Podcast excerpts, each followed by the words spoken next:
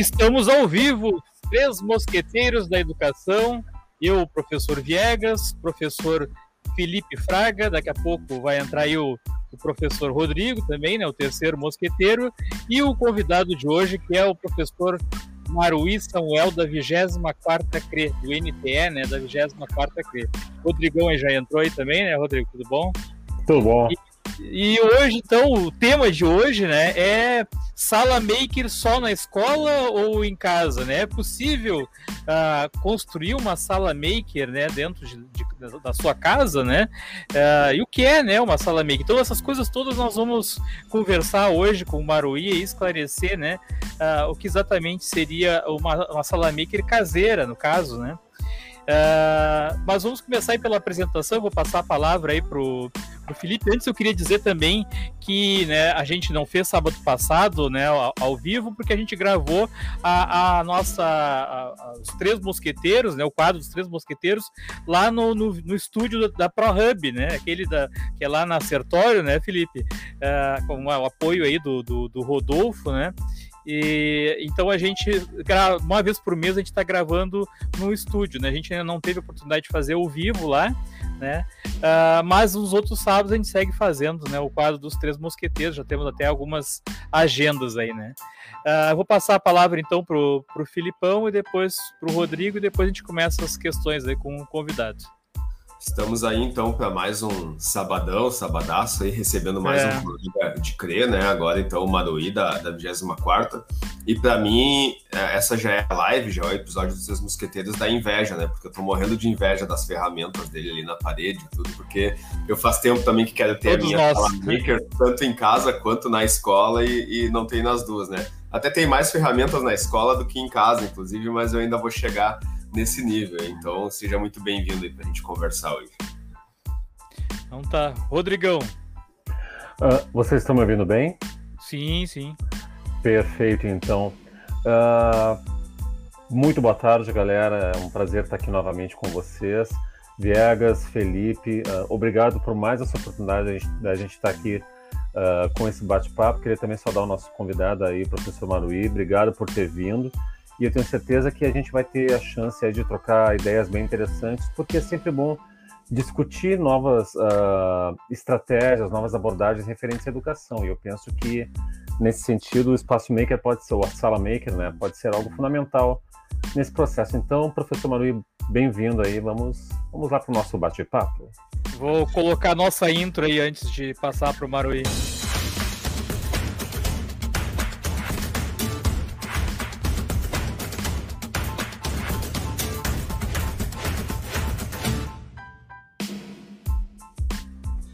Bem, pessoal, boa tarde a todos. Obrigado pelo convite. Pessoal, olha, me sinto.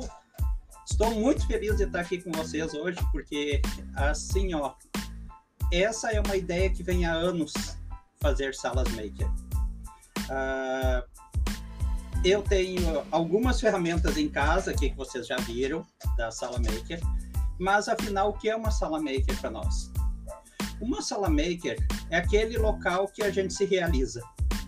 É aquele local que tu direciona uh, o teu hobby.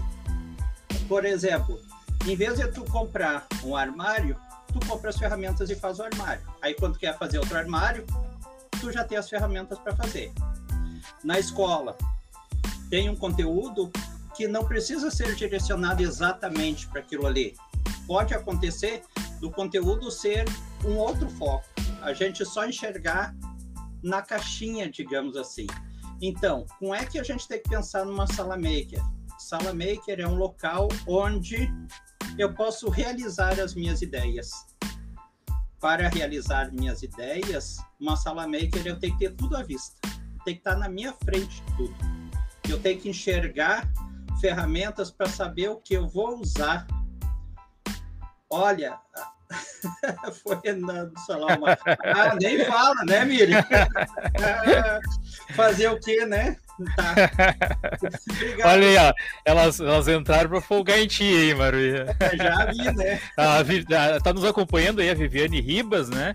Ah, boa tarde, Viviane. Boa tarde, super live com Maruia. A Miriam tá dizendo aqui. Maruí Pardal, né?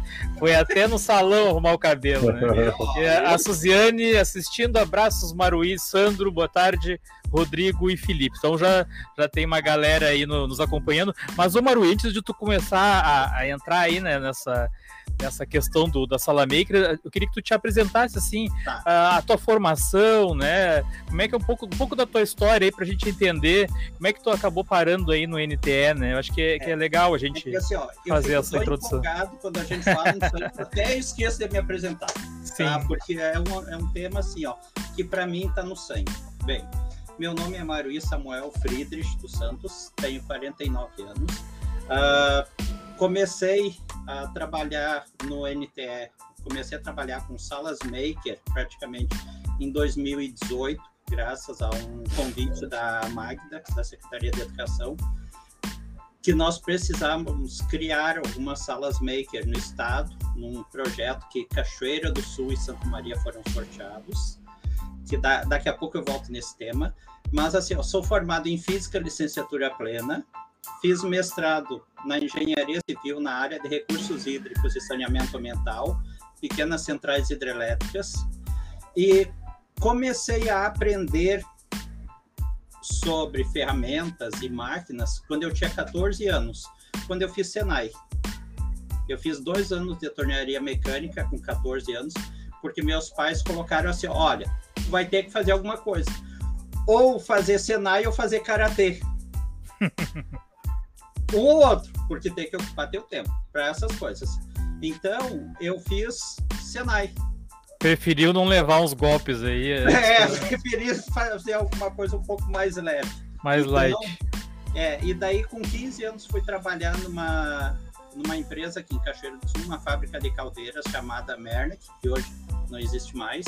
E lá eu aprendi com vários colegas de trabalho. Como eu era cotista, o cotista é aquele estagiário que hoje nós chamamos de civilino, que é aquele que faz tudo. Então, daí eu ajudava. Eu trabalhei com pintura, trabalhei com serralheria, trabalhei com marcenaria, trabalhava com molde de fundição. Cada vez ficava em um ponto diferente. Na tornearia foi que eu menos trabalhei no período que eu estava lá mas aprendia no Senai no outro turno. Então, sou torneiro mecânico inicialmente. Achei que eu nunca mais fosse usar. Quando eu saí da empresa do Mernek, quando acabou meu contrato de estágio, eu saí do Senai, achei que nunca mais fosse usar os conhecimentos de ferramentas, máquinas. E olha, pessoal, faz muita diferença. Quando eu estava na sétima série, a escola que eu estava, quando eu estava no segundo ano de Senai, a escola que eu estava, uh, tinha, era uma escola uh, polivalente, tinha as disciplinas na sétima série de técnicas domésticas e técnicas industriais. Eu não precisava fazer, mas eu fazia, porque era no horário da minha aula. E até uma vez, tem, uh, quando eu aprendi a fazer bolo, a primeira vez que eu fiz bolo, eu só fiz 18 bolos, uma vez só em casa. só isso, né? O final de semana. Primeiro bolo até não querer mais comeram bolo durante uma semana. Nós éramos cinco irmãos, comeram bolo durante uma semana. Costurar, uh, passar roupa, coisas assim, ó, que nós hoje vemos que o nosso adolescente não faz na maioria das vezes. Mas eu aprendi a cozinhar com 10 anos, porque nós éramos cinco filhos homens e o pai e a mãe trabalhavam. Então um tinha que ensinar para o outro, olha, vão fazer, ficou horrível, se come vai aprendendo, tem que ir fazendo. Essa aí é a diferença. Então, e o nosso adolescente hoje, eu vejo que tem muita chance, só que falta a gente botar aquele empurrão inicial, entendeu? Muita coisa Sim. assim. Nós aqui não temos mais Senai, o Senai de Cachoeiro do Sul fechou, fazem vários anos já desenho, técnicas, essas coisas, tudo assim, ó. Isso aí hoje em dia eu vejo que faz muita falta ter uma formação direcionada. Ô Marui, até acrescentando isso que tu, que tu tá comentando aí, eu notava que os, os, meus alunos na sala de aula, que eram aqueles alunos mais focados, mais organizados, né, mais preocupados né, com a conduta até dentro da sala de aula, eram aqueles alunos que eram do Senai aqui em Porto Alegre. Né? E inclusive eles me contavam, eu conversava com eles, perguntava, eles falavam assim: não, senhor, de, lá no Senai a gente não pode entrar de boné e tem que entrar com o uniforme, tem que estar tá tudo em ordem, senão não entra. Né? Então, assim, são pequenas coisas que eu acho que, que é bem importante na formação do, do, do jovem, né? Que, que, que, que, ajuda na formação, né? É, é, é bem isso que tu está falando. E tu tem as regras, tu tem assim, ó, a hora de falar, a hora de escutar. A regra para determinado horário tem que estar tá pronta aquela atividade. Não tem o meio termo. Boa tarde, Lene, tudo bom? Ô, Lene. Tá. Tá todo o NT acompanhando aí. Todos os NTs aí acompanhando, né? Que bom. Eu até me sinto assim, ó, mais responsável ainda, porque sabe muito dessas coisas aí. E eu me sinto lisonjado, né? Por estar Sim. falando disso aí que nós está na nossa veia. Ah, dá pra ver que tu é muito querido pelas colegas aí, as colegas do NTE tentar fazer alguma coisa diferente, né, para essa nossa educação que está tão complicada, né? Mas Marui, vamos passar para o tópico, então, justamente o que tu estava tá. falando antes que o Felipe que vai abordar, que é sobre realmente a, a, sala maker, né, que é o, né, o foco maior aí do nosso tema, né? Então é o Felipe aí que vai fazer a, a questão sobre a sala maker, então, né? Ou Sabe... espaço maker também, né? É, vejo que a gente chama de espaço maker, né? Sabes, Manu, que agora um dos nossos objetivos, que eu sou diretor de escola e o Rodrigo é vice-diretor da noite da mesma escola, é nós termos a sala maker aqui, que nós não temos ainda na escola, né? E aí o tempo todo eu fico me perguntando por onde começar, o que, que a gente compra primeiro e tal, né? E já cheguei à conclusão de que a primeira coisa que tem que ter são as ferramentas, né? Porque tu não precisa ter um kit de robótica lindo, Lego ou sei lá o que tu pode ter, tu tendo as ferramentas, tu consegue utilizar com sucata mesmo, alguma coisa, né? Então, acredito que a primeira coisa para as escolas que estivessem perguntando para ter uma sala maker é adquirir as ferramentas, né? Então, desde chave de fenda, Philips, das maiores às pequenas mais delicadas, é importante ter, né?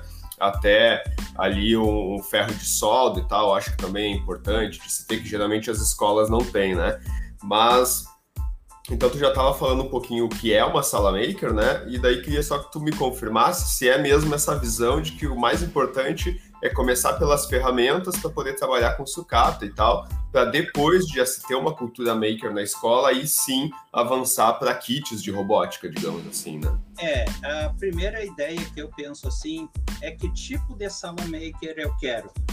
Qual é o perfil da minha sala maker? Uh, por exemplo, se eu vou trabalhar mais a parte de eletrônica, se eu vou trabalhar a robótica, a robótica, se eu vou trabalhar a robótica desplugada, ou se eu vou trabalhar até, na verdade, uma sala maker, eu digo assim, ó, uh, é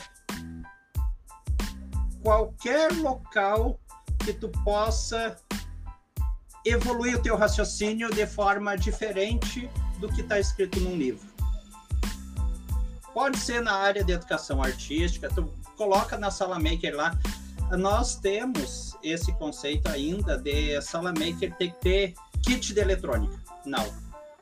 Sala maker tem que ter ideias.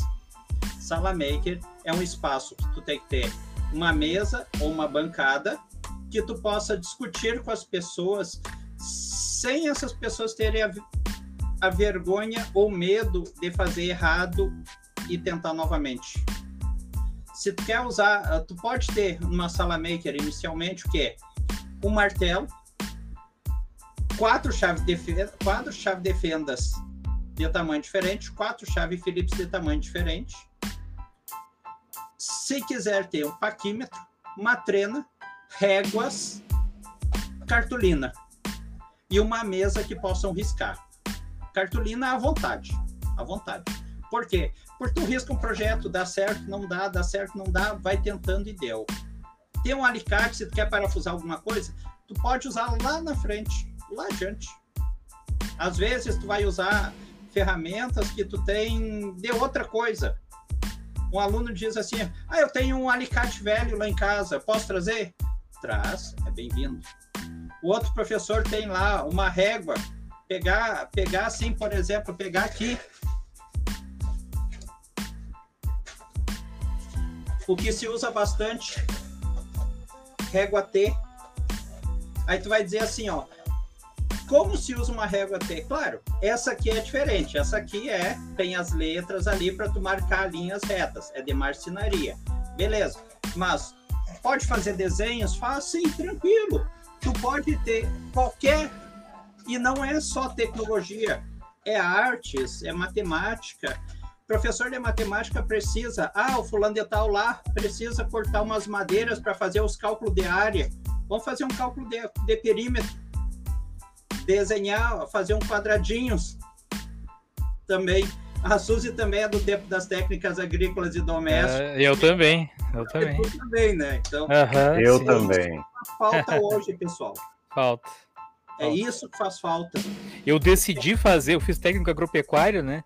Eu decidi fazer técnico agropecuário em função da disciplina que tinha de técnicas agrícolas na, na escola, né? Tu vê que isso como influencia, né? E, hoje não tem, né? Claro que agora acho que está mudando de novo, né? Tá, estamos voltando, né? Eu acho é a, a, essa ideia. Mas, Maru, eu, eu queria assim acrescentar mais uma coisa, porque eu não sabia muito bem quando eu fui até para Seduc, eu não conhecia muito a questão da sala maker, né? E eu fui conhecer mais esse termo agora. E eu percebi uma coisa que eu não sabia antes, que se eu estiver errado, tu me corrige aí, né? Mas assim, que eu, eu vejo que não é só material de marcenaria né? Tem ah, o material de marcenaria, tem o material de é, elétrica, tem uh, o material né, de corte, costura, que nem tu estava falando ali. Uh, eu, né, é muito legal isso porque tem uma diversidade muito grande de áreas dentro do mesmo ambiente, né? Essa é mais ou menos a ideia, né?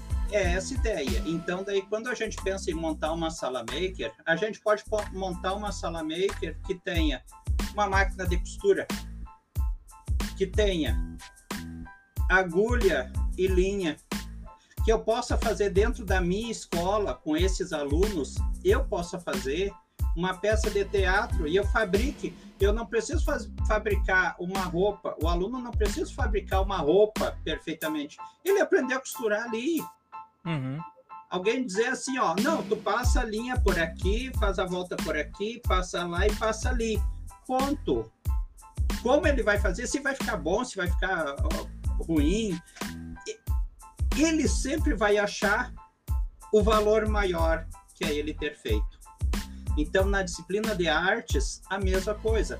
Então, quando eu penso em sala maker, eu penso uma sala que não tenha só a parte de engenharias, mas que tu tenha a parte de artes, que tu tenha a parte falar, o aluno explicar como ele fez um determinado bloquinho, como ele cerrou, o que, que ele precisava para cerrar?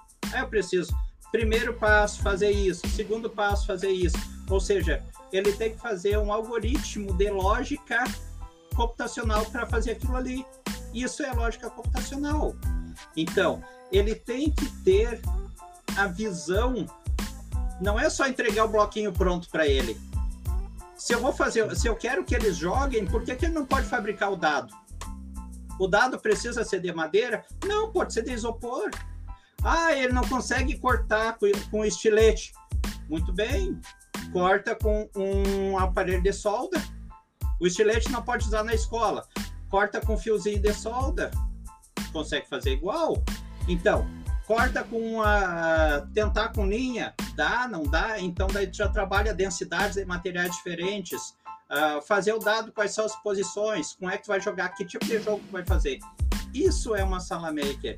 E assim, ó, a gente tem que ter um espaço que a gente possa desenhar, errar, fazer de novo. E não ô, ô Marui, mas assim, olhando para esse teu painel aí atrás, né? Uh, eu posso ter tudo que tem aí, aí na, que tá atrás de ti aí numa sala maker na escola, porque a gente, o Jason ia adorar esse material aí atrás, né? Uh... Isso, isso não viu o resto, né? E, e o que nem nós falamos aquele dia, né, Felipe? Os chucks também, né? Então, assim, o, o que eu te pergunto, né, é como é que, como é que pode, se pode ter, né, todo esse tipo de material dentro da sala maker e como é que, uh, como é que é essa relação com os alunos nesse espaço? Porque tem toda essa questão que tu estava falando ali, é, não pode ter o estilete e tal, né? Daqui a pouco um dá com o martelo na cabeça do outro, a gente sabe, né? A gente sabe como é que é. Eu trabalhei com um adolescente durante 20 anos e eu sei como é que é. Ele podendo, né, ter essas coisas acontece, né? Então, assim, como, que, como é que tu consegue controlar isso dentro da sala Olha, maker, né? Dentro de uma sala maker, primeiro a gente tem que ter os acordos. Primeiro é isso. Eu fiz um grupo de alunos uns trabalhos de robótica. É, sonhos e ideias, tá certo? É isso aí mesmo, Miriam. Eu fiz com os alunos em sala de aula o acordos. Eu fiz com os adolescentes. Uh, tanto como são tão acordos, se eles forem bem calçados, a gente leva, a gente consegue com o estudante tanta coisa que até se surpreende.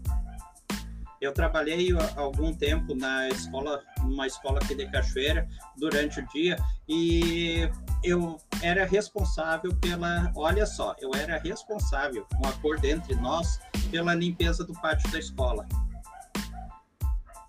Fora da carga horária, tudo, coisa e tal. E daí eu eu pensei assim a primeira vez, bah, como é que eu vou chamar os alunos para me ajudar a limpar pátio? Aí eu disse, aí eu chamei, aí eu entrei na primeira turma e eu disse, olha pessoal, vamos fazer, a situação é essa, a escola recebe tanto de verba disso, disso, disso, ela gasta tanto com limpeza do pátio e tanto com a parte da merenda, dessa outra parte da merenda. Então, uma aprendizagem diversificada, trabalho colaborativo. Isso mesmo, é isso mesmo, colaborativo e interdisciplinar. Tu tem que ter os outros professores juntos, senão não adianta, um sozinho não faz. Só para quem for acompanhar uh, o nosso podcast depois, que tem pessoas que só escutam, né? A Viviane Ribas aí já foi diretora, hoje é professora de sala de aula, e ela está dizendo isso, né? Que a sala que proporciona uma aprendizagem criativa, diversificada, trabalho colaborativo e interdisciplinar. É o que o Marui estava comentando ali, né? É, então eu fazia um acordo com os alunos, eu disse para eles, olha pessoal, o que a gente não gastar para a limpeza do pátio, a gente vai poder melhorar alguma coisa na merenda de vocês. Fora disso aí, fora da dentro da autonomia, tem uma parte que é direcionada para merenda e tem outra que é para gastos da escola. E era R$ 1.800 a cada dois meses. Aí a diretora fez a proposta para mim, Mari, se tu levar isso aí adiante, eu compro a máquina para ti. Um mês eu compro a máquina. Quanto tempo será que dá que a gente tire a diferença do, do custo? Eu disse, olha, a gente tem que testar. No primeiro mês foram oito, nove alunos, aí se comprou a máquina, comprou enxada, comprou pá, conseguimos doação de algumas lojas de outras coisa, carrinho de mão, coisa e tal. E daí a gente fez. Ou seja, assim como a sala maker, é um acordo, tem que fazer um acordo. Não é de cima para baixo. É as conversas diretas com eles. E assim, ó, é o preto no branco, não tem esconder o jogo. É bem direto, ser bem claro. Pessoal, para nós trabalharmos, eu tenho essa ideia. Que ideias vocês têm? É o protagonismo juvenil. Esse é o detalhe. A gente procura sempre pelo protagonismo deles. Não é a gente largar direto de cima para baixo. Lá, quando eu tinha na sétima série, tinha técnicas domésticas, a professora dizia: agora vocês vão pregar um botão. E largava a linha agulha, um do lado do outro, e largava lá. Te vira. Ou seja, tu fez errado, tem que entender por que, que deu errado. Tu vai ter que entender por que, que deu errado. Tu pregou o botão, quando foi puxar, ele desmanchou todo. Isso é a sala maker. É, é o, proble tá... o, problema, o problema é o entender que pregar o botão e pega um prego e prega, o...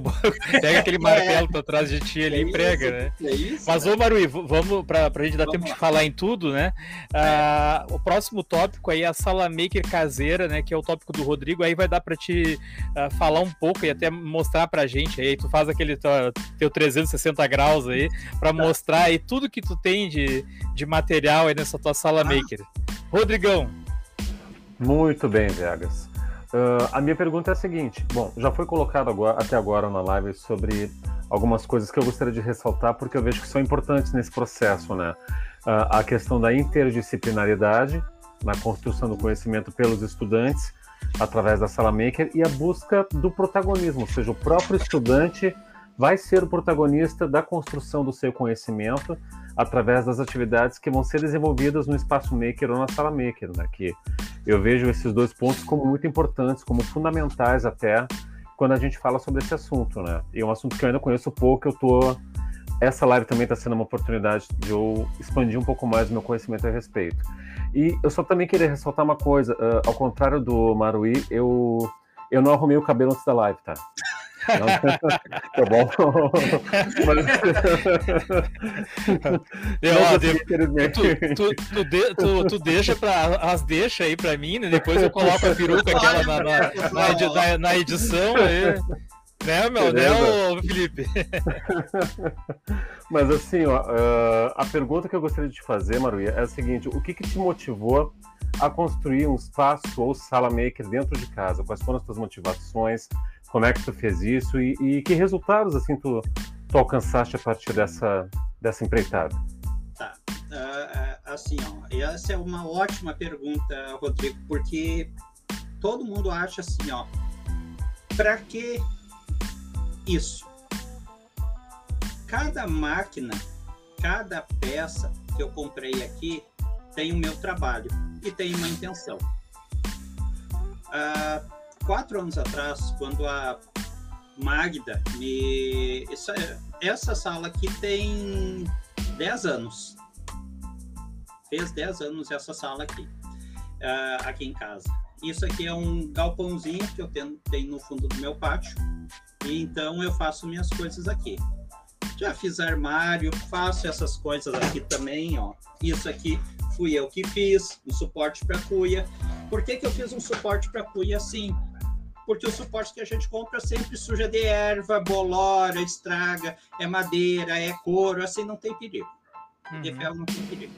São ideias que a gente usa da nossa sala maker. O que, que é uma sala maker? E serve é como uma... arma também. Né? ah, bom, nem se fala, né? Uma sala maker é o espaço onde tu realiza tuas ideias dentro de casa, dentro do teu ambiente, dentro da tua escola, dentro de casa. Pode ser que, vamos supor assim, ó, quem olhasse aqui atrás de mim, do lado de cá, ali aquela trena ali em cima, aquela régua do lado, nem vai saber para que usar aquela régua. Mas ela pode querer uma régua diferente um tipo diferente de régua. Ah, eu precisava ter uma régua T. Então tá. Preciso de tal coisa, preciso disso, daquilo, daquele outro. Isso aí é o espaço maker, é o espaço que a gente faz as coisas acontecer. Se tiver oportunidade, vou mostrar duas ou três trafucâncias que eu fiz aqui para vocês depois. Mas assim, ó, o que me levou é que eu sempre gostei de coisas que chamasse, que eu pudesse fazer eu mesmo. Por exemplo, se eu tenho que apertar um parafuso dentro de casa, se eu chamar uma pessoa para apertar o parafuso, ela vai apertar. Muito bem, eu paguei para ela, pois tal. Daqui a dois meses, se eu precisar chamar de novo, eu vou ter que estar tá pagando de novo. Então eu penso que se eu tiver que apertar aquele parafuso, eu tenho que ter a chave que aperta. Aí quando ele for chave, eu aperto de novo outra vez. Eu vou ter feito isso.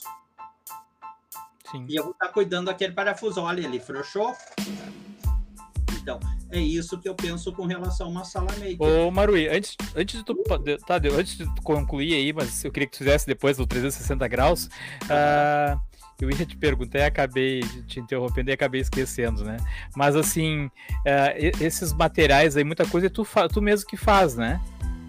muita coisa fui eu mesmo que fiz. E, e, e tu chega a falar para os alunos, chegou já a mostrar para os alunos assim, ah, lá na minha casa eu tenho uma sala maker. E se tu fez isso, o que que eles acharam, né? Olha, eu tenho uns alunos, inclusive essa semana foi na terça-feira à noite, eu estava trabalhando com uma turma, eu trabalho com física e matemática no ensino médio na EJA.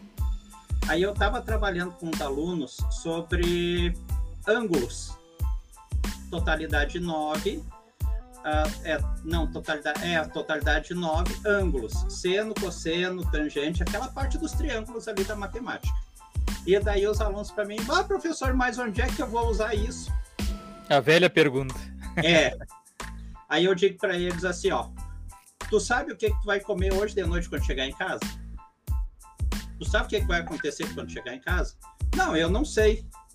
Daí eu, se tu não sabe o que, que vai acontecer, como é que tu vai saber, como é que eu posso te responder aonde tu vai usar isso?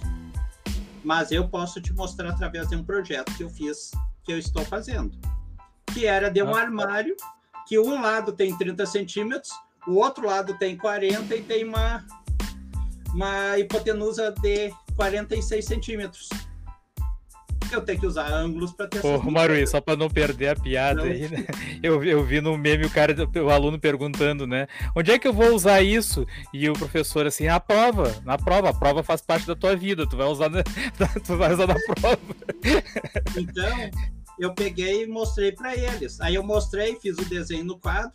Aí eles ah, professor, mas é, é assim. Daí eu, daí eu peguei no notebook, eu tinha as fotos do projeto no notebook, mostrei para ele, olha, é esse projeto aqui. Mostrei o desenho do projeto, mostrei os ângulos e as medidas que eu tinha feito.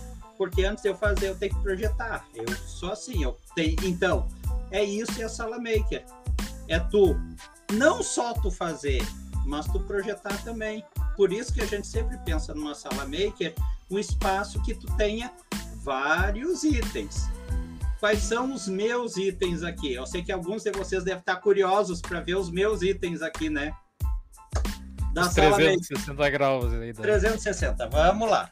Então, assim, ó, vamos começar. Lá na ponta de lá, eu tenho duas furadeiras, tem uma parafusadeira e uma furadeira ali, tem o aparelho de solda lá em cima, tem a furadeira de bancada. Aquilo ali é um disco de chapão, viu? Um disco de chapão. E lá tem o suporte do chapão que eu mesmo fiz. Porque o chapão normalmente, o fogareiro sempre vem com 20 centímetros, né? Então tu tem que fazer os pezinhos dele. Furadeira de bancada. Aqui são algumas ferramentas, ó. Algumas das minhas ferramentas. Olha a cara de inveja do Felipe ali, né? Olha só, Felipe que, que tu acha? Olha aquele kitzinho de chave de fenda ali, Felipe. Uhum. São, só, são poucas chaves que tem ali, tá? Só 14. Bah. Tá? Daí depois tem aqui desse lado. Ali tem os cabos. Olha aquela extensãozinha lá, Felipe. O que, que tu achou?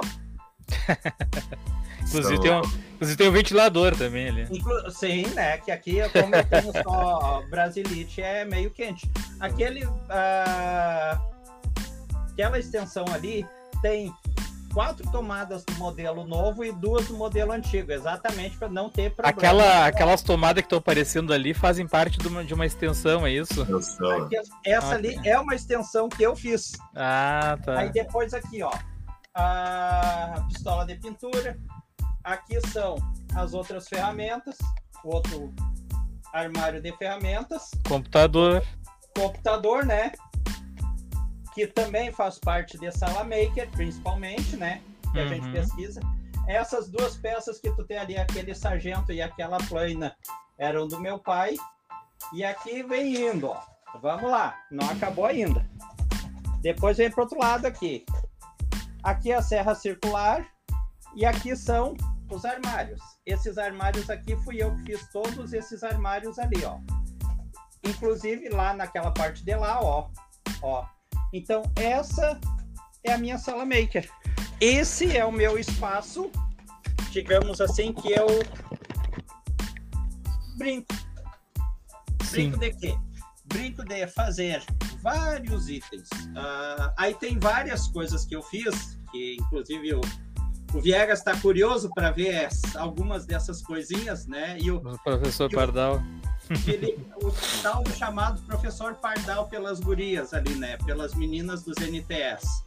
Por exemplo, aqui tem uma policorte que eu fiz, que ela funciona com a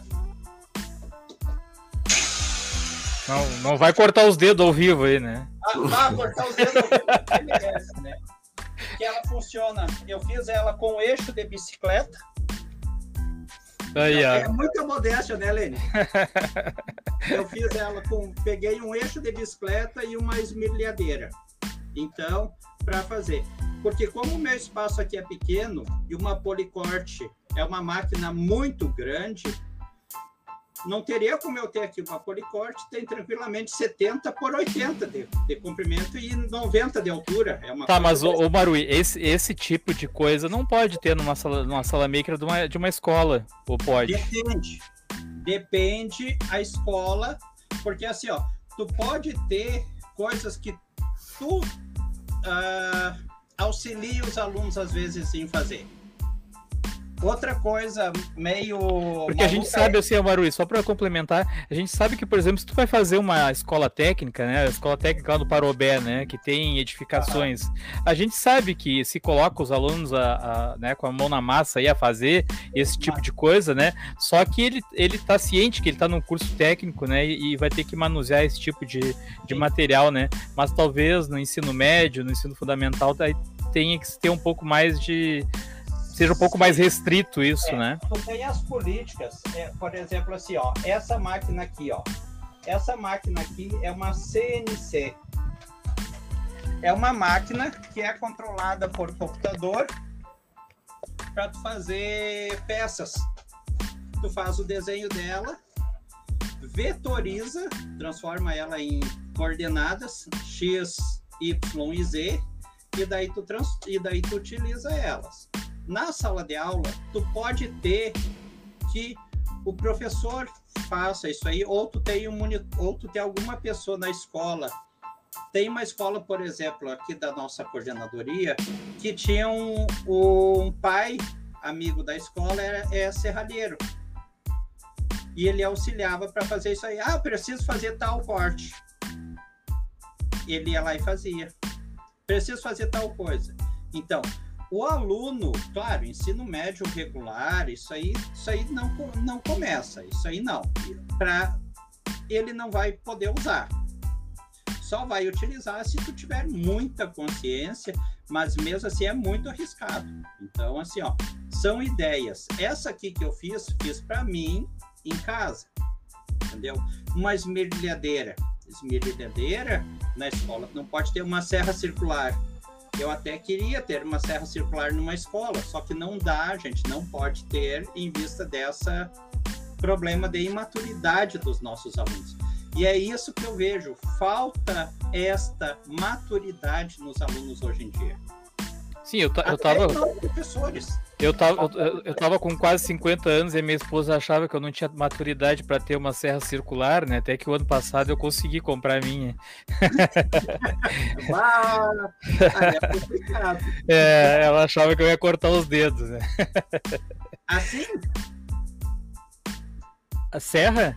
No... Uhum. Ah, pois é, eu sei, eu sei, eu sei dessa história, eu sei, do, eu sei dessa história aí. É, mas eu tinha 17 anos quando eu cortei o dedo. E assim, ó, eu cortei por causa de. Por causa de um avião. Cara, como é que tu corta o dedo por causa de um avião, né? É porque quando nós éramos adolescentes, a gente tinha o sonho de, de pilotar avião. E nós éramos quatro, cinco em casa, geralmente. Né? Então, piar só guri, apronta alguma. Né? Então, numa goiabeira, eu preguei. A gente pregava os controles nas árvores, sabe? Para poder girar. Aqui é tal coisa, aqui é tal coisa. O avião era todo cheio de tampinhas. E nisso a árvore foi. A casca tapou o prego. E eu fui cortar a gente foi tirar a goiabeira, eu fui cortar. Quando eu, quando eu tava cortando, é, a lenha trancou e não ia mais. Aí eu forcei, quando ele acabou de cortar a coisa, eu fiz esse movimento aqui com a mão, que pegou na serra circular. Mas era a serra circular daquelas, de, de fora Sim. mesmo. Por exemplo, não tinha esse monte de proteção. Sim, hoje elas, têm, hoje elas têm toda uma proteção. Hoje, hoje a serra circular é, é muito segura, aqui, né? Ó, tá Olha ali a proteção em cima dela, aquela proteção de plástico ali em cima dela, ali ó, aquela proteção ali não uhum. deixa por pegar na lâmina, ela protege. Sim. Ela só vai levantar quando a madeira passar. Naquele tempo não tinha. Naquele tempo não, não era assim, né? Então, mas Meu irmão falando a mãe, a mãe está explicando mais histórias para ela saber. É... Sabe o que foi.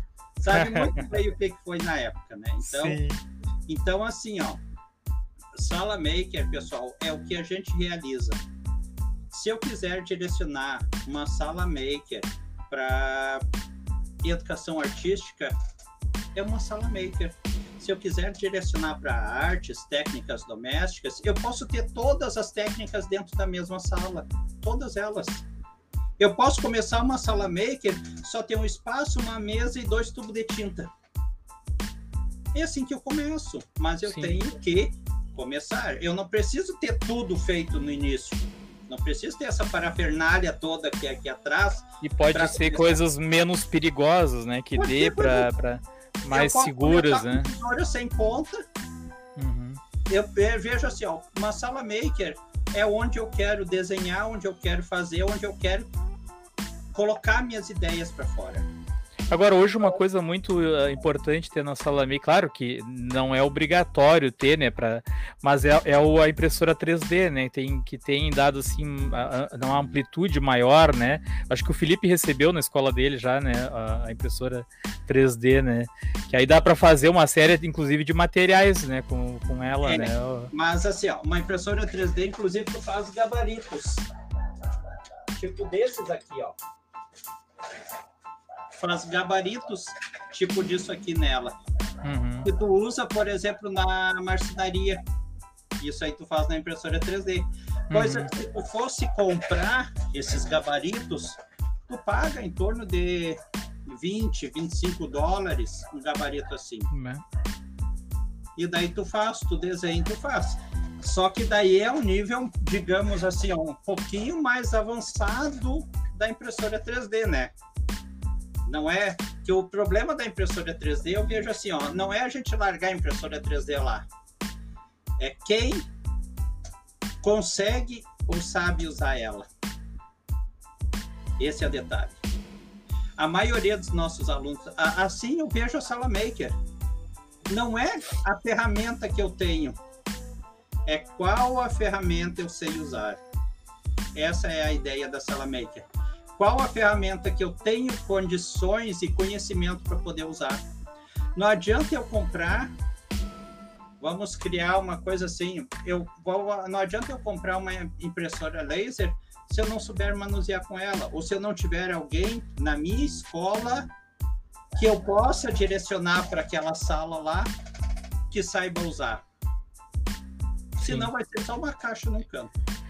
Marui, para a gente não, pra gente conseguir atingir nossos objetivos aí, né? Então ficar um pouquinho em cada tópico. Uhum. Ah, as, tu tá participando agora das escolas criativas, né?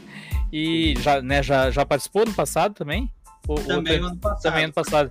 Ah, e assim, tá, tá, tá dentro do mesmo contexto também da Sala Maker, né? Porque pode ser trabalhado dentro da Sala Maker, né? Ah, então eu queria que tu comentasse um pouco o pessoal que talvez não conheça aí nesse projeto das escolas criativas.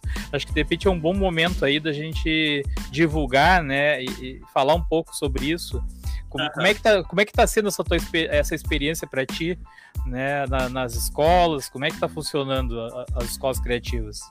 Assim, ó, as escolas criativas, uh, o ano passado nós tínhamos 10 escolas criativas no, na rede estadual. Esse ano teremos mais 30. Também, a Suziane, concordo plenamente, materiais recicláveis também podem ser muito úteis. Principalmente assim, ó, que, que é uma escola criativa? Uma escola criativa é aquela escola que consegue mobilizar a escola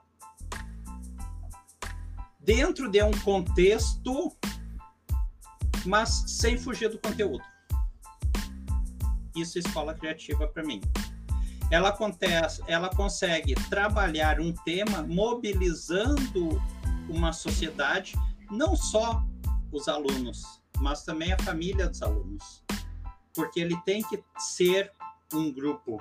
Não é, ah, eu vou trabalhar com o primeiro ano, uh, sei lá, uma horta na escola. Isso aí não é escola criativa. A escola criativa, tu pode ter a horta, mas é tu trazer a comunidade para dentro da escola para trabalhar junto contigo, é tu trabalhar com os outros professores, não interdisciplinaridade, e sim multidisciplinaridade.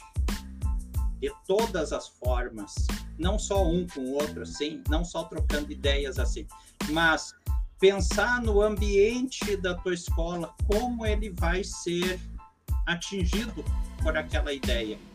Qual é o impacto que aquilo ali tem na minha escola? Não precisa ser uma atividade de poupa, não precisa ser uma coisa assim uh, que revolucione a tecnologia, mas ele tem que revolucionar a educação dos alunos. Eles têm que estar dentro da escola e com a escola. E a família também tem que estar dentro da escola. É essa mobilização que eu vejo. Isso é uma escola criativa. É uma escola que puxa todo mundo para trabalhar junto. Hum. É uma uhum. escola que faz todo mundo pegar junto. Seria mais ou menos isso. Não tá, tá bem, tá bem conceituado. Uh, vou passar para o Felipe, então, a, a, parte então do NTE. Uh, eu queria saber mais do, do Maroi em relação à experiência dele no NTE, né? Mas uh, especialmente sobre esse início de ano letivo agora de 2022, porque a gente vem de um contexto de pandemia agora se readaptando, né? E o que eu tenho notado é que tanto nas escolas quanto seja na Seduc ou nos NTEs há outras demandas que elas são muito importantes e tiveram que ser priorizadas em detrimento de outras. Por exemplo, eu sei que o, o NTE tem que estar gerenciando os Chromebooks que estão chegando, aí tem que estar perguntando para as escolas quem já recebeu o Chromebook, tem professores novos que ainda não receberam, né? Ao mesmo tempo, tem toda a função do e-mail arroba educar, tem aluno que já tem, tem que inicializar a senha, é troca de nome, né? Então, além da, de todo o trabalho dele dentro do, do NTE, né? Eu queria saber como é que está sendo esse início de ano de 2022, né? Porque eu acredito que, que dentro do, do NTE se tem aquela ânsia, como a gente tem nas escolas, bah, chegou impressoras 3D na escola, agora os alunos têm Chromebook para utilizar, né? Só que ao mesmo tempo a gente fica trancado naquelas outras demandas mais prioritárias, que é o e-mail educar, é a logística dos Chromebooks, né? Então eu queria saber para ele como é que tem sido essa experiência nesses dois primeiros meses aí do, do ano letivo dentro do NTE, né, com essas novidades todas que vem chegando aí para as escolas. Ótimo.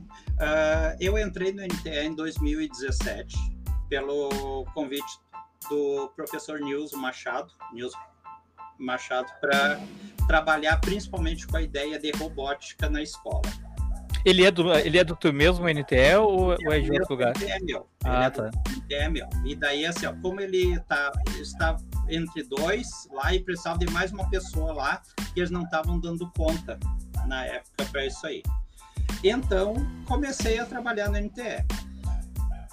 O que, que eu vou te dizer sobre 2022? 2022 está sendo um ano que cada dia é um dia não tem como a gente se programar. Ah, amanhã vou fazer tal coisa. É muito difícil conseguir fazer isso, porque as, as demandas são muitas. Os Chromebooks, esse levantamento dos Chromebooks, professor que está provisionado, professor que não está, professor que tem, professor que não tem. É muita coisa, realmente é. Nós somos, aqui na NTE de Cachoeira, nós somos apenas dois uh, trabalhando. Então, assim, ó, Quantas escolas vocês têm que atender? Nós é... temos 45 escolas. 45 escolas. É, 45 escolas, são 1.100 professores. É uma, é uma CRE razoavelmente pequena com relação à maioria das outras. Então, só que nós temos aqui também um programa chamado Educação Gaúcha Conectada, que eu já tinha falado para vocês, que é financiado pelo BNDES, que foi um sorteio que ocorreu em 2018, que foi sorteado. É uma são duas cidades de cada região do Brasil que recebem es, essas verbas. E do Rio e daí foi sorteado o Rio Grande do Sul entre os estados e foi sorteado Cachoeira do Sul e Santa Maria cidades que faziam parte desse programa. Educação Gaúcha Conectada. Então, além das demandas dos Chromebooks, além da demanda do Educar, além da demanda agora do Cacão, que tem tudo isso aí, além das demandas nossas da CRE, a gente ainda tem o programa Educação Gaúcha Conectada, que é um programa que foi injetado inicialmente 2 milhões e 700 mil reais nas cidades de Cachoeira e Santa Maria, para trabalhar a redução dos índices de evasão escolar, reprovação, dificuldade de aprendizagem e trabalhar os de forma geral esses aí. E daí nós tínhamos também que ter a parte de infraestrutura, que foram essas 72 escolas que nós compramos material para salas maker, todas as escolas receberam um quantitativo razoavelmente pequeno. Por isso, assim, ó, é um quantitativo pequeno, é uma furadeira, é uma serra tico-tico, é uma lixadeira, é martelo, kit de chaves de fenda, uh, multímetro, uh, alicate de crimpar, ferro de solda, essas coisas básicas. Que eu que tive que catalogar eles lá na Seduc, junto com, as, com o pessoal de lá, junto com a Fernanda, graças ao convite da Magda, que daí na época disse, não, é tu que vai catalogar eles. Então, beleza. Porque a Seduc sempre tinha... E dá trabalho, e dá ah, trabalho isso aí. E a Seduc sempre tinha ferramentas da linha profissional. Então, uh, inclusive, uma das brigas minhas foi para comprar furadeira. Olha só, comprar furadeira. Porque eles tinham uma furadeira de mais de 500 reais. E eu queria que comprasse uma furadeira de 150 reais. Porque nós não tínhamos 500 reais para comprar. Aí a pessoa do determinado setor de compras me disse assim, ó, tá, mas por que, que tu, quer, por que, que tu não quer essa de 500 reais? Aí eu disse para ela, pensa numa ideia assim, ó. Eu tenho seis tijolos para carregar. Tu tá me oferecendo um caminhão, mas eu posso usar meu carrinho de mão. Para que que eu vou usar o teu caminhão para carregar elas? Porque eles tinham a, até ali só equipamentos profissionais, que é para as escolas técnicas. Sim. Eles não tinham equipamento uh, doméstico. Então foi isso aí. Então nós temos hoje, aí, aí tu imagina, Felipe, é educar, Chromebooks, aprimora, que é o nosso aqui para alfabetização, elefante letrado, tudo isso aí trabalhando junto com o resto da coordenadoria para poder trabalhar. Fora as formações, né, Fora as formações que a gente tem, tem que fazer. Ainda. As várias formações Inclusive, até formações, quando está trocando sistemas, tu tem que dar formação até dentro da CRE para o pessoal, por estar tá trocando sistemas. Então, assim, ó, cada dia é um desafio diferente. A gente, hum. mas a gente vai indo. Cada dia, um dia. E aí, daí, e às vezes aparecem demandas inesperadas, assim, né? Como agora o, o, não existe mais o Expresso, até foi uma boa não ter mais o Expresso, porque eu achava particularmente difícil de utilizar o e-mail, né? Mas é, né, as escolas mesmo avisando antes que tinha que fazer backup dos e-mails e tudo. Eu sei que teve muita coisa importante que as, algumas escolas perderam, né? Então é mais uma dificuldade. Vocês continuam com o Expresso, mas as escolas não, né? Então essa semana eu vi que deu uma correria, assim, que a galera, bah, perdi o e-mail tal que chegou, vocês têm, né? Daí a galera lá recuperando e-mail, mandando e-mail de novo. Tinha Sim. vários e-mails ali que eu tinha feito backup que eu tive que reencaminhar para algumas escolas essa semana também para ajudar, né? Então são aquelas demandas inesperadas que aparecem também no meio do percurso, né? Claro. Bom, próximo tópico aí, o item 6, Marui e a DTI da Seduc. Eu vou passar então para o Rodrigo. Com prazer, Vegas. Então, uh, a minha pergunta é a seguinte: considerando essa conjuntura que você falou agora, o fato de cada dia ser um dia, né? Uh, e também as demandas inesperadas que o próprio Felipe colocou, uh, que tem sido parte da nossa realidade, de fato, como, como gestores, como educadores, a gente gostaria de saber de ti como é que tem sido a tua relação com o Departamento de Tecnologia da Informação da Secretaria Estadual de Educação do Estado. E eu complemento, Barui. Vou complementar, porque eu me lembrei, uh, esses dias nós tivemos uma formação lá com a Rebac, né? E tu, tu tava lá, e tu até fez uma brincadeira, né? No, no início, tu deve lembrar, né? O que tu falou. E aí, então, eu queria justamente complementando isso que o Rodrigo tá falando, né? Que tu comentou do dia, ah, que tu é o mais. Como é que é? Mais é isso, isso aí. então, assim, eu queria que tu falasse por que, que tu acha, tu mesmo acha isso? Eu acho assim, ó, porque eu não consigo, eu não consigo uh, ficar sem respostas e deixar as pessoas sem respostas. Eu não consigo. Eu tenho que. E assim, ó, uh, muitas vezes. Uh, alguém diz assim, ó, não, isso aí é responsabilidade do fulano, do ciclano mas se caiu para mim eu tenho que achar a resposta. Não dá para deixar no meio do caminho. Não dá para deixar no vácuo. Entendeu? Por isso eu sou muito chato. Eu pego, ligo para uma pessoa, ligo para outra, ligo para outra, ligo para outra e assim vai. Assim foi das ferramentas. Para catalogar a ferramenta, pessoal, eu tive que ser muito chato. Eu sei, porque assim, ó, a primeira vez uh, quando nós catalogamos, nós catalogamos 64 itens. Um foi aprovado pela Selic. 63 reprovados. Tá? A primeira vez. Até que chegou o dia que, eh, conversando com as chefias lá da Seduc, não, porque a gente tem que resolver, tem que resolver. Então, para lá. Peguei, consegui um horário com a pessoa que tinha reprovado todas, todos os itens Fui lá na Selic, sentei do lado da pessoa. Tá. Ela disse assim: eu reprovei por esse, esse, esse, esse motivo. Daí, então tá. Se eu corrigir isso aí, tá aprovado? Tá. Beleza. Em três dias corrigi todos os itens. Mesmo assim, depois ela ainda reprovou 10. 10 itens foram reprovados. Daí eu disse, tá, mas tu me disse que era isso, isso, isso, isso, isso. Daí eu disse, não, mas tu fez isso, isso, isso, ainda faltou tal coisa. Então tá. Então por isso que eu sou chato. Eu não consigo ficar no meio do caminho. Tem que chegar no final e tem que chegar na resposta. E às vezes eu sou chato com a DTI, sou, ligo duas, três, quatro vezes. Os guris da TI sabem disso aí, a Magda também sabe, a Mara também. Não tem meio do caminho. Sim. É, é que tem uma realidade lá, né? Que a gente nunca, é, a gente não enxerga. Eu não sei como é que tá a tua situação aí e tu não enxerga de repente lá dentro, né? Exato. O que, que tá acontecendo? E, e, assim como tu tá fazendo uma pergunta, tem mais um, 10 pessoas tem ao mesmo tempo pessoas. lá, pessoas então... perguntando outras coisas, né? E cada um lá dentro tá correndo para um lado para tentar buscar a resposta né, para aquela questão que o, que o colega fez, né? Mas faz parte, né? É, faz parte. Então, então eu faço tanta pergunta, tanta pergunta, tanta pergunta para eles que eu me considero chato. eu, eu sou chato nesse sentido. Porque o pessoal diz assim, ih, já vem marido de novo. Tem, tem gente que no mínimo que já pensa até isso, né? Eu sei disso. Porque a gente tem que chegar na resposta. Marui, agora, agora é pra te zoar um pouco até, né?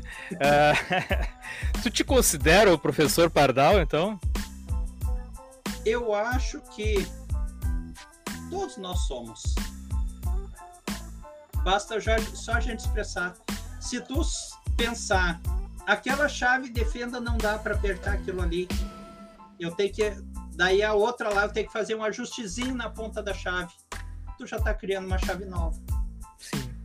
Todos nós somos professor Pardal. a verdade é que todo mundo um dia tem que se virar com alguma coisa, né? Por mais que que tu não seja, de repente, muito criativo, mas um dia, um dia ou outro tu vai estar, tá, acaba tendo que se virar. Eu até ia te comentar que quando eu era criança, né, eu, eu sempre gostei muito de gibi e um dos meus personagens favoritos era o, era o professor Pardal, né, justamente por essa criatividade dele, né, essa coisa do, do, do impossível, né, de resolver soluções, né, que a gente acha que talvez não dê, né, e, e é, no fim é possível, sempre há uma possibilidade, né, então, assim, eu acho que, né, com certeza é um mérito teu aí, tu ter essa tua criatividade, essa, não só a criatividade, a habilidade, né, para fazer as coisas, e até tu contou o teu histórico aí, por que que tu sabe fazer, né, pela tua formação familiar, depois pela tua formação técnica, né, então, assim, claro que a ter esse nível que tu tem aí de saber fazer é porque tu passou por um processo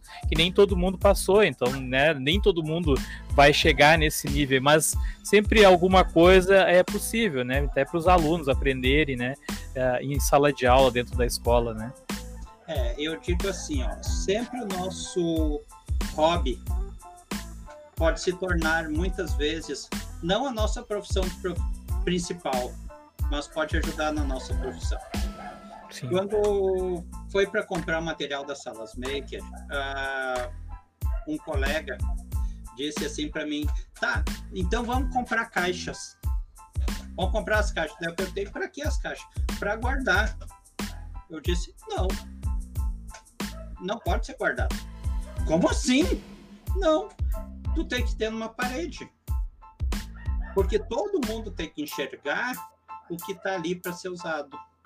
Quando a gente tem conceito de caixa, fica tudo encaixotado. Sim. E as ideias também.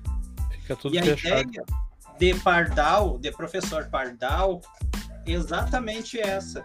Se a gente pensa dentro da caixa, de cara tu já diz não. E depois tu nem pensa mais. Sim. Uh, tu sabe que quando eu comprei a, a, a quando eu pude fui autorizado, né, a comprar a serra de disco para mim, né? Eu fiz a coisa mais inútil, de acordo com meu filho, na minha vida, que foi um, um trono Viking. o Felipe já deve ter visto nas fotos ali, né? Eu tinha umas madeiras em casa e disse, bom, vou brincar com essa serra, né? Fiz um trono Viking, né? Então agora eu não tenho onde colocar ele, né? Porque é um troço enorme, cada vez que eu vou trocar de lugar é um peso desgraçado, né? Mas eu fiz, né? Eu é. fiz, né? Mas é, é isso, eu, né? Eu sempre penso assim, ó, o que tu fez é mérito teu. Ninguém vai te tirar. É um aprendizado, né? Tu tá aprendendo é quando tu tá construindo, né? Se tu fez errado, se tu fez torto, se tu fez fora de eixos, se tu fez assim, fez assado, não interessa. Aquilo ali, tu pode dizer, aquilo ali eu deixei para posteridade. Sim. É mais ou menos assim que funciona. Então, nós temos que ver isso aí na escola também. O que nós vamos trabalhar com os nossos alunos, muitas vezes não é o que, mas como nós vamos trabalhar com eles. A semana passada, por exemplo, estava se preparando para chover e eu peguei uma turma, coitados, tinham três aulas comigo. Tá? Três aulas comigo. Muita criatividade. Eu peguei uma turma da totalidade nove, que equivale a terceiro ano, chamei todos os alunos para rua Aí o, a vice-diretora, Maria, mas vai chover? Deu exatamente isso que eu quero. Levei eles. Vou construir um guarda-chuva. Não. Não, vamos olhar para o céu. Ah. Eu levei eles para a rua, para o meio de um campo de futebol. Levei eles para lá. Professor, vai cair um raio em nós. Daí o pessoal, calma. Primeiro, está relampejando. Segundo, eu sou professor de física. É, segundo, só vai cair um raio em nós, por exemplo, se ficar todo mundo amontoado aqui, ou ficar todo mundo embaixo de uma árvore, ou ficar todo mundo grudado na goleira. Se a gente ficar espalhado, não vai cair em nós raio nenhum. E outra coisa, o raio não cai, na maioria das vezes. Aqui ele não cai. Ele Pode sair do chão, né? Pois é, ele só subiria. Sim. Então, daí eles começaram a olhar aquilo ali. Daí uma diz: Ah, professor, eu tenho medo de relâmpago. Aí eu falei: Olha, o que, que é o relâmpago? Prestem bem atenção. Aí ela não queria olhar para cima. Daí eu: Não, tudo bem, eu respeito a tua ideia.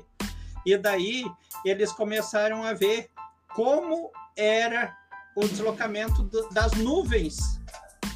Por que, que não ia chover aquela hora? Porque as nuvens ainda estavam concentradas, elas não tinham espalhado-se. Então não tinha chuva para acontecer. Tinha os relâmpagos.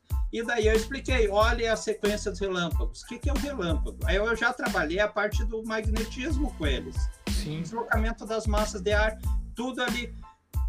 Passou uma aula e meia ali nós no pátio, olhando para o céu, cheio de descarga elétrica. Parecia todo mundo louco. Mas é o quê? É a gente pensar fora da caixinha. Sim. Essa é a diferença. E tu sabe que tu tá seguro porque tu tem o conhecimento da física e que tu já tá aproveitando e passando para os alunos, né? Então é, já tá, é, já é uma, uma aula ali, né? Um ensinamento, né? Daí a outra me perguntou ali, por que que a gente vira os espelhos? Aí eu expliquei. A minha avó colocava coberta na frente dos espelhos, é, tudo da casa. Ela saia correndo e coberta em tudo. Eu explicava. Eu expliquei para isso, porque o espelho, a parte de trás dele é uma tinta metálica, geralmente é alumínio que é utilizado. Então, alguns dizem que ele reflete o raio. Só que se ele estiver isolado, ele não vai refletir o raio, porque ele não vai ter aterramento. Agora, se ele tiver uma parede de alvenaria, pode acontecer. Por isso que muita gente vira o espelho ou coloca um cobertor para esconder ele. Então, essas são coisas assim, ó, que nós devemos passar e são coisas do cotidiano. Sim. Tá? Tu sabe o, o, o Maruí, Felipe e Rodrigo, Felipe que é diretor, né? Semana que vem nós vamos trazer aqui o, o, o diretor Diego da escola Walt Disney, né? E, e, o Diego também é outro professor Pardal. é as semanas do, dos professores Pardais, né? Que ele também, é, ele, o Felipe, ele mesmo conserta as coisas da escola. Ele, ele faz, ele estava contando para mim que ele. Ele vai falar aí na, na semana que vem, né? Mas ele estava contando para mim que ele mesmo instalou os pontos de internet na escola. Então, assim, ele até Claro que muitos vão dizer assim, ah, mas isso não é trabalho do diretor, né? Mas ele, ele faz porque gosta, né? E como ele tem habilidade, assim como tem o Marui, ele mesmo faz muita coisa, não precisa ficar correndo atrás de ninguém para ter que instalar ali e resolver. Então, assim, na semana que vem nós temos outro, diretor Pardal daí, né?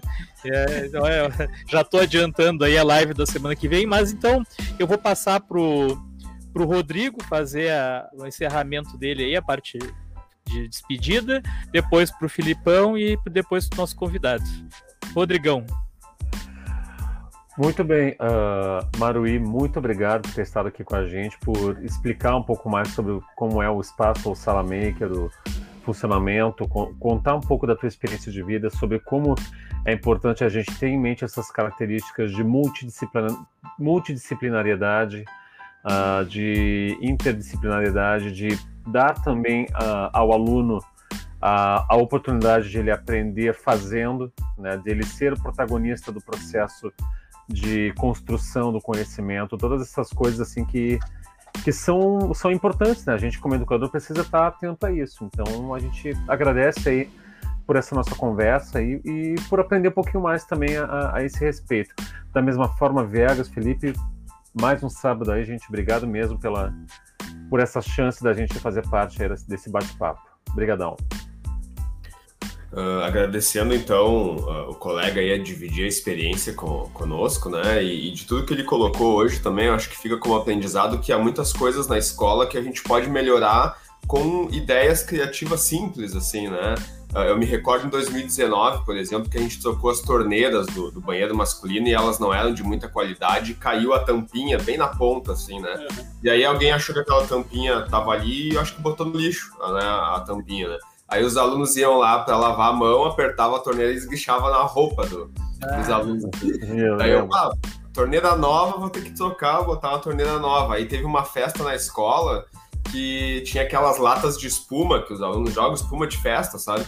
Aí eu vi que a pontinha da lata ali, eu disse, esse mesmo dava bem direitinho na torneira, né? E encaixei ela lá. Tá desde 2019 lá, funcionando. tá certo. E não precisou então, gastar.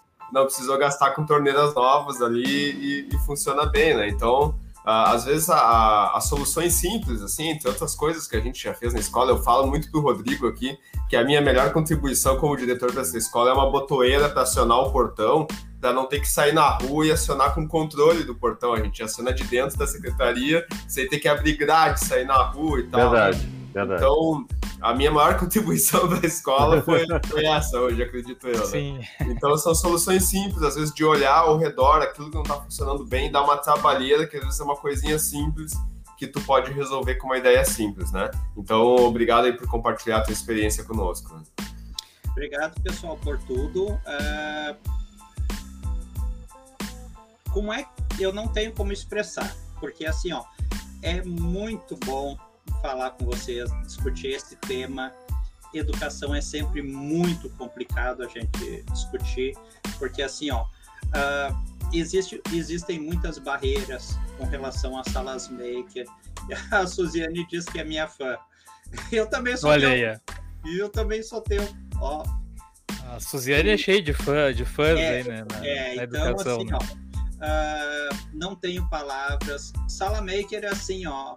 Ah, Rodrigo, Felipe, eu digo para vocês assim, ó, que nem alguém colocou ali, a Lene colocou uma pistola cola quente, pode ser um perigo, mas se o professor auxiliar, bota lá naquela sala, tu tem que ter uma tomada, uma luz, tu tem que ter uma tomada, uma luz, uma mesa e papel. Aí tu forma a tua sala maker.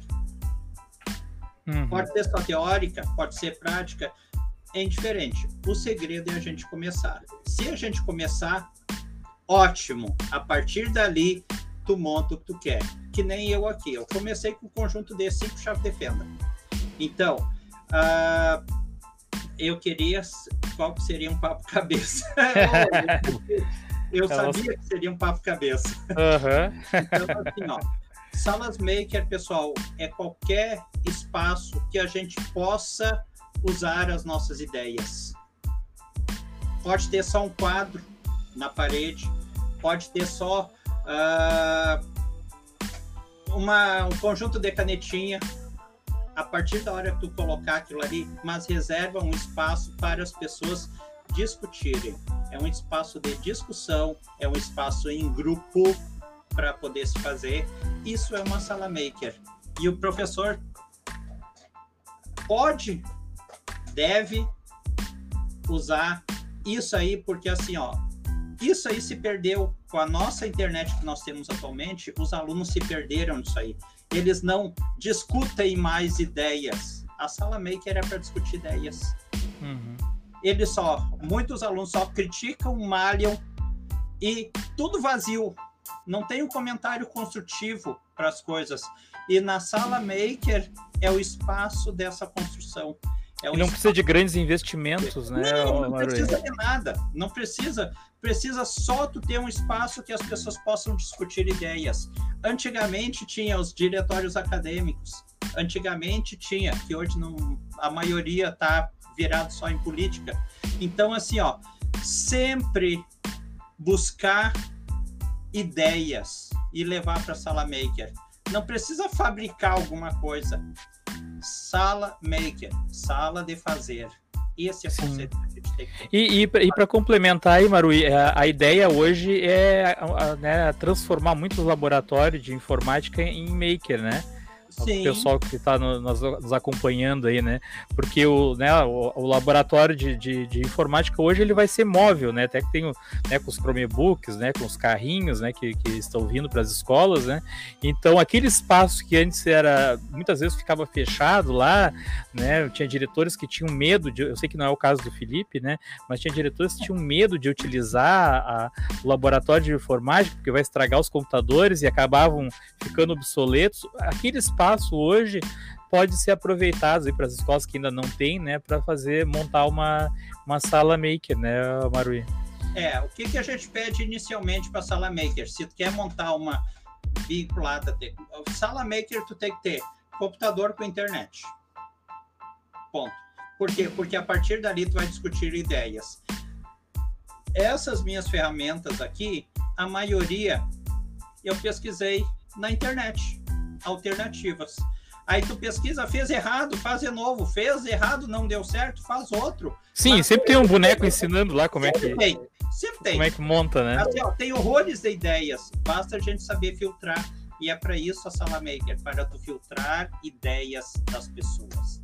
Tá? Eu acho que eu falei bastante já. Não, não, tá, tá, tá ótimo. Marui, assim, eu queria agradecer a tua participação aí. É sempre, é, é sempre assim uma aula, né? Conversar com vocês do, do NTE, as gurias estão nos acompanhando aí, já, já tiveram aqui também, né? Na, nos Três Mosqueteiros. E a gente sempre aprende bastante, né, Felipe, Rodrigo, né? E, e por esse motivo, né? A gente não precisa nem de muita explicação. Por esse motivo é que vocês estão no NTE né, que é para poder ajudar os colegas com esse conhecimento que vocês têm, né, preparar outros colegas, né, que tem pessoas às vezes que não têm essa, não tiveram oportunidade de ter essa formação que tu teve, né, Marui, tanto é. familiar quanto a formação técnica, né, e aí vocês conseguem passar esse conhecimento para os colegas, então é, esse trabalho que vocês fazem nos NTS é muito importante para as escolas, né? E hoje que né, com a internet isso é, é, mais facilmente difundido. Antigamente a gente não tinha muito essa, essa proximidade, né, da escola. Eu quando comecei lá em, em 2000, né, não, a gente não tinha essa proximidade com a Seduc, né, com os núcleos de tecnologia, com as, com as CREs, né? E hoje isso tudo está mais próximo, a internet aproximou, né?